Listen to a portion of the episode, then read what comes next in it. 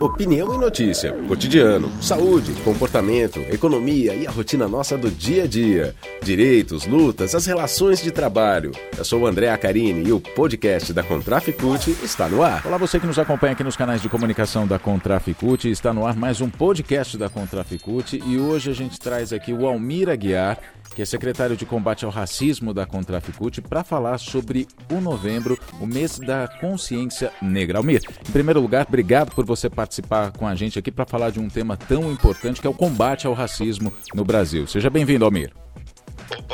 Obrigado aí pelo convite e vamos conversar um pouco. Vamos lá, vamos bater um papo com, é, sobre isso. Esse, esse, é um tema que eu costumo dizer que assim é dá horas de conversa, né, para a gente poder analisar, para a gente poder, né, enfim, avaliar o que acontece no mundo do trabalho, enfim, na sociedade no geral. Antes de mais nada, Almir, a gente está no mês da consciência negra, que é um mês que na verdade deveria durar o ano inteiro, né, com ações, eu diria, antirracistas, né? O Brasil ainda é um país racista, não é, Almir? Olha, o Brasil ainda é um país racista, embora muitas pessoas é, procuram ter um entendimento que, que não tem racismo no Brasil, que não tem preconceito, só quem sente na pele sabe disso. Mas é uma realidade. Ah, o Brasil ainda tem um segmento da sociedade que, que vive daquele sistema escravocrata, né? Uhum. E o racismo estrutural, ele, ele acaba abalando toda a sociedade, toda a população negra, em função também do que ocorreu no passado. As pessoas livres foram escravizadas, trabalharam à força para construir a riqueza desse país e, no entanto, após a abolição, que vai completar 132 anos, que a gente costuma falar que é a abolição inacabada, é, não teve nenhuma política para a população negra, desde aquele período até hoje. Uhum. Somente nos governos Lula e Dilma, que com as políticas afirmativas, é, a população negra pôde frequentar universidades, é, conseguiu é, empregos mais qualificados, mas ainda é um problema. Então, assim, o racismo é muito forte no Brasil. E, no, e na atual conjuntura, num governo desse, a gente vem percebendo que aumentou os ataques à população negra. Almeida, a gente, fala, a gente fala sobre o nosso governo, mas a gente cita também um, uma, uma passagem importante que aconteceu nesse ano, que foi o Black Lives Matter, né? Um movimento que foi lá nos Estados Unidos, depois do George Floyd ser morto pela polícia, que é um fato que acontece no Brasil também e muito. Não é? é? mas enfim, foi um movimento que ganhou destaque no mundo todo. Né? Eu queria que você falasse sobre isso. A gente precisa de um movimento assim também no Brasil? Eu, eu, eu acho que precisa de um movimento forte com, com ações bastante contundentes em relação a é, essas políticas que são colocadas pelo governo em relação ao povo negro. A violência policial aqui no Brasil é muito grande. O Atlas da, da, da violência tem mostrado isso. É, a pesquisa do IPEA, com o Fórum Nacional de Segurança Pública, tem mostrado que aumentou a violência contra a população negra. Hoje, a cada 100 homicídios, 80 são jovens negros de 15 a 21 anos. Então, a gente precisa fazer esse debate. Essa movimentação que, aconteceu nos Estados Unidos ela avançou pelo mundo, que continua acontecendo, mesmo no período das manifestações em relação ao George Floyd, continuou acontecendo nos Estados Unidos e que vai continuar, porque é uma população é, racista, a população negra, diferentemente do, do, do Brasil, ela é, é inferior à, à, à, do Brasil, lá são 13% de negros, aqui no Brasil são 56%, mas a população negra a gente percebe que, que é mais ativa nas ações é, e um conjunto enorme do povo branco também americano são antirracistas e, e acabam contribuindo com a nossa luta, e isso é fundamental. Mas essas ações da polícia, como aconteceu com o George Floyd, que aconteceu é, com outros nos Estados Unidos, que acontece no Brasil, precisa parar. E ela, ela só vai parar quando a população negra agir de forma mais contundente. Uhum. Porque isso faz parte do racismo estrutural e o racismo institucional também dentro do, das forças policiais. Mas depende de nós para a gente pôr fim nessa, nessa política absurda, sanguinária em relação ao nosso povo. Amir, você citou uh, racismo estrutural, né? Racismo estrutural que, assim, ouve-se muito falar sobre isso, mas eu acho que é importante que a gente deixe claro o que é racismo estrutural. É um racismo que está em todas as estruturas da sociedade, me corrija se eu estiver errado, não é?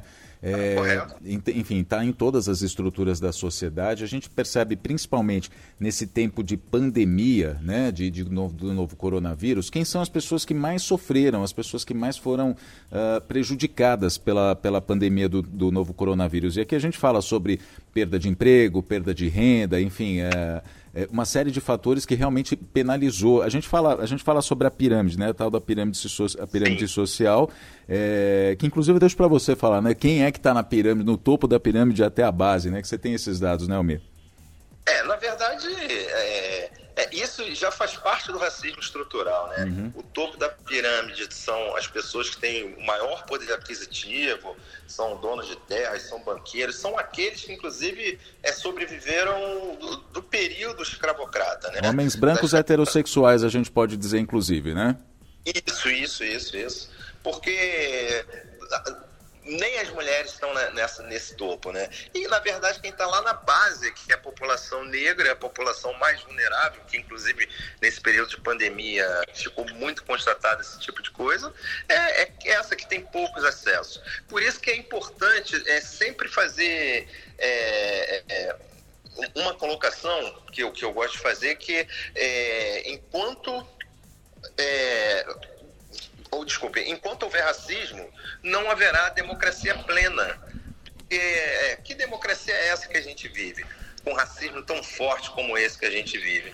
É, tem, uma, tem, uma, tem uma colocação do, do professor Silva Almeida que eu acho bastante interessante, que ele fala assim: é, não adianta você dizer que é antirracista, mas ser a favor da privatização do SUS, contra a política de cotas, contra o Bolsa Família, porque são, são programas que beneficiam a população negra. Então a pessoa bater no peito, não, eu sou antirracista, mas se ela é a favor de tudo isso, então ela não é antirracista. Hum. Então isso é importante discutir, porque quando a gente fala é, da estrutura da pirâmide, passa um pouco por aí. A gente precisa entender, porque é, o racismo estrutural, ele ele ele está enraizado na, na estrutura de poder, na estrutura de governo, é, em todas as estruturas do Estado. Né? Isso acontece por quê? Porque desde lá de trás, quando negros que eram livres, que foram escravizados, vieram à força para o Brasil para produzir riquezas, trabalhando de graça, né? É, no final ocasionou tudo isso. Porque a libertação mesmo, é, que a gente chama da falsa libertação é, pela princesa Isabel, na verdade, foi uma lei com dois artigos e ela não foi regulamentada. Não, não tinha nada naquela lei que dizia assim, é, parágrafo tal, artigo tal, que é, a população negra te, é, é terá espaço na sociedade com habitação, moradia, terra, emprego, que será construído pelo, pelo Estado e tudo mais. Nada disso, foi simplesmente vai embora e, e toma. E o preconceito, a discriminação que vem desde aquele período, ela se perpetua até hoje. Uhum. Então, tudo é fruto de uma estrutura que foi organizada pelo Estado naquele momento e até hoje não acabou. E a gente percebe isso é, no mercado de trabalho, na saúde, em relação à sociedade, quando fala da violência. Então, quem mais sofre é a população negra. O, é, as pesquisas são bem claras em relação a isso tanto quando fala do, do DIES, o IBGE em relação ao emprego, quem é a população que, mais sofre com o desemprego durante a pandemia, como também no dia a dia, né? Então a gente precisa é, atuar muito nessa questão, fazer bastante debate em relação ao, ao racismo, ao preconceito e mobilizar muito a população negra para que façam manifestações importantes como a gente tem observado lá fora. E pegando carona nisso que você está dizendo, é sobre democracia, né? Não haverá democracia enquanto houver, uh, enquanto essa questão né, não for tratada com respeito. Tudo a gente vê, por exemplo, é, o, seu, o seu setor, obviamente, é o bancário, né? É, você sim, dizia sim. agora há pouco, na, no, na nossa pré-conversa, vamos dizer assim, né? É, que a gente, é, a gente tem no setor bancário um número muito menor de negros e com salários mais baixos, inclusive, do que brancos, não é, Almir? Isso prova, né, que, que existe o racismo. Certeza. É, é porque às, vezes as pessoas falam, pô, mas como é que pode no bancário ter uma diferença de salário de um caixa branco, de um Não, a questão, na, na verdade, não é essa. A ausência negros no setor bancário, no sistema financeiro, acaba, no final, quando, quando você contabiliza a, a quantidade de trabalhadores brancos, é, a quantidade de trabalhadores que estão no topo da administração das empresas bancárias e as pessoas negras, quando contabiliza a soma total de salário, a gente percebe que o negro ele acaba ficando lá embaixo. Uhum. E isso acontece. É, o volume de, de trabalhadores, trabalhadoras negros é muito pequeno. E a gente precisa ampliar. É, é, são, são debates que a gente precisa aprofundar, porque recentemente a, a, a Magazine Luiza, ela é, é, programou um curso de, de trainee para que é, possa ocupar cargos importantes na empresa e houve uma questão, um movimento muito forte, inclusive de dois deputados do, do PSL, teve um procurador também que, de Brasília que entrou com ação contra a Magazine Luiza. E, e a, eu assisti uma entrevista da, da, da presidenta da, da empresa e ela disse que não conhecia a questão do racismo estrutural. Quando ela começou a ler, começou a conversar, começou a perceber, ela notou que precisava fazer alguma ação contundente dentro da empresa. E ela disse o seguinte, que ela faz a, o, o, programa de trainee há 10 anos e formou 250 pessoas. Dessas 250 pessoas, tinha 16 negros. Uhum. E agora não, ela está fazendo um curso somente para negros. E teve uma revolta de um segmento da sociedade, mas ninguém se revolta nos setores mais importantes que, que o negro não aparece. Uhum. Entendeu? Então, assim, por quê? Porque na mente daquela pessoa, o negro não pode estar em cargo de presidência, cargo de direção, é, ser médico, engenheiro, ser cientista, matemático. E essa coisa tem que mudar. Eu achei um passo importante da Magazine Luiza, como da Bayer também, em relação a isso, mas é, eu acho que outras empresas precisam é, também dar um passo semelhante a esse. Uhum. É, nessa, só para a, a, a, título de ilustração, né, esses deputados do PSL, enfim, as pessoas que atacaram a, o Magazine Luiza e essa ação à época diziam que isso era racismo reverso, que não dava oportunidades para os brancos, assim, desconhecendo totalmente a história do Brasil para saber quem é que tem oportunidades de fato nesse, nesse país, não é? E quem não tem, quem fica realmente é, numa situação de vulnerabilidade, enfim, é, fica discriminado, né, Almir? Não, verdade. Até porque o, quem comete o racismo é, é, são aqueles que detêm o poder. Não existe racismo reverso, onde o negro que, que não tem esse poder, ele vai discriminar é, é, o branco. Uhum. Não existe esse racismo reverso, isso no Brasil. Isso é, é um tema que foi é, articulado por, por esse segmento da população para tentar se defender, porque o curso de trainee só tinha negros. Pô, mas eu não vejo a revolta dessas pessoas quando o curso só tem brancos. Entendeu? Então aí não, ah, não tem racismo. É, é, é, é, importante fazer essa discussão. É importante que as pessoas entendam é, o preconceito e o racismo no Brasil. Como se deu, qual foi a estrutura, é, porque os negros foram escravizados, quem gerou riqueza nesse Brasil. Então, não tem como. É, é outra coisa que eu falo, não tem como discutir é, o capitalismo sem discutir o racismo, uhum. porque o negro era moeda de troca. Ele foi, ele foi vendido na África, chegando ao Brasil, ele era exposto e vendido, e quem comprava explorava a mão de obra para ficar mais rico. Então, assim, não, não tem como não discutir uma coisa sem discutir a questão do racismo. Então, assim, é, é, é tudo, para mim, faz parte de uma estrutura que está enraizada aqui na nossa sociedade e a gente precisa desmontar.